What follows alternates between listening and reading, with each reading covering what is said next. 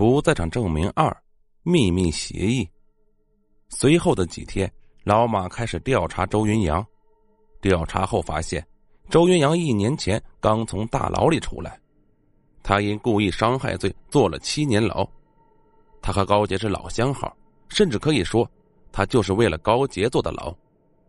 当年有个混混天天纠缠高杰，周云阳一气之下把那混混捅成了重伤。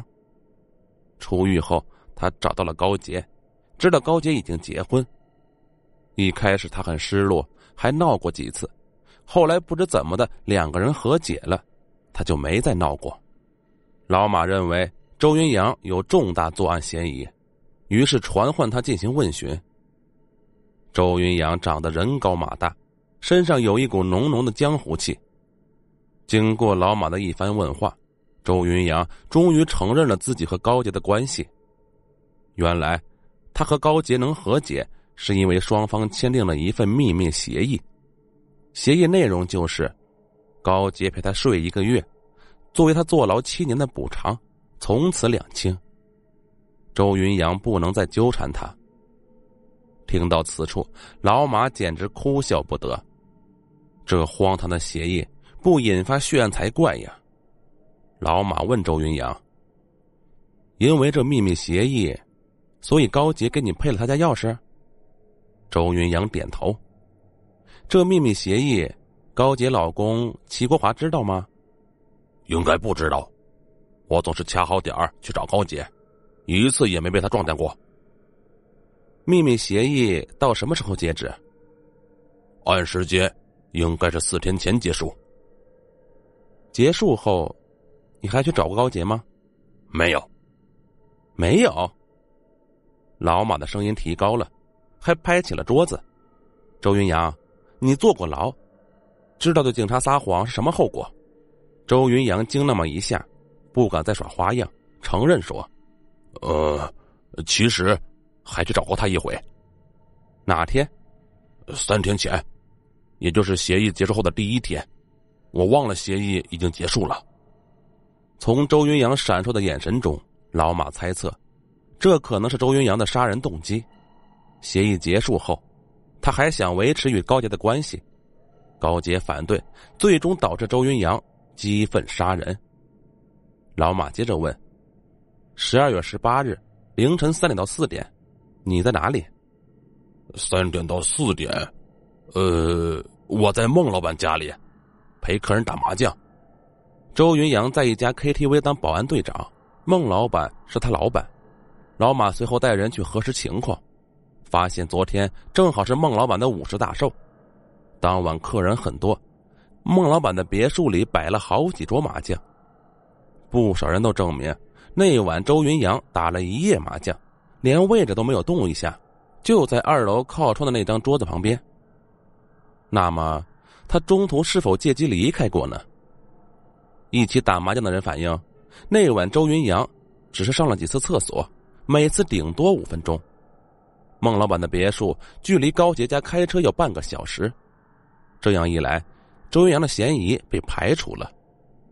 老马无奈，只好把调查方向转向死者老公齐国华。他被戴绿帽子了，他也有杀人动机呀。齐国华来到公安局后，老马说：“你妻子被杀的那晚，你在上夜班，能谈谈那天的情况吗？”齐国华似乎并未意识到老马对他的怀疑，一五一十的说了起来。齐国华说：“他跑的是从县城到省城的长途大巴，每天晚上八点从县城发车，走省际高速，到达省城的时间是夜里十二点，在省城休息半个小时后，十二点半再从省城返回，早上七点半回到县城。他一般吃过早饭后，八点左右回家睡觉。”老马听后问道：“从这里去省城是四个小时，为什么回来却要七个小时呢？”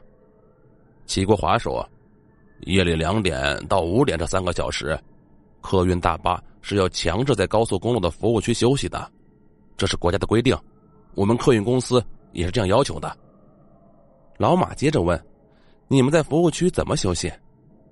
齐国华挠挠头说：“就在车上睡啊。”大巴停车服务区，开着空调，乘客就可以睡了。我们本来就是卧铺车嘛。老马又问齐国华在哪个服务区休息，齐国华说，每次都是在大井服务区休息的。大巴开到那里，刚好是夜里两点钟左右，而且那里广场面积大，车停在角落里比较安静，便于乘客休息。老马知道大井服务区那里距离县城有两百多公里，如果齐国华说的是真的，案发当晚两点到五点，他在大井服务区休息，让他凌晨三点到四点从那里赶回来杀人，然后再赶回服务区，再快的车也不可能办到。这样看来。齐国华也有不在场证明啊，他的杀人嫌疑也被排除了。事后，老马赶往客运公司调查，发现齐国华所说的果然不假。客运公司还提供了当晚大巴车上的视频监控，这一路上正是齐国华在开车。如此一来，这起案件中最有杀人动机的两个人似乎都被排除了。但老马却想得更深。这两个人虽不具备亲自杀人的条件，但是否可能存在帮凶？顺着这条思路，老马派人查找齐国华和周云阳身边联系密切的人，同时从银行账户入手，看他们最近是否有大笔取款、存款等情况，不排除他们买凶杀人的可能啊。半个月过去，调查结果却并不令老马满意。案发时。齐国华的所有亲戚都在老家，他银行账户上仅有的四位数存款也不足以让他买凶杀人。朱云阳的情况也差不多，这样两个人的嫌疑就完全被排除了。本集播讲完毕，我们下集再见。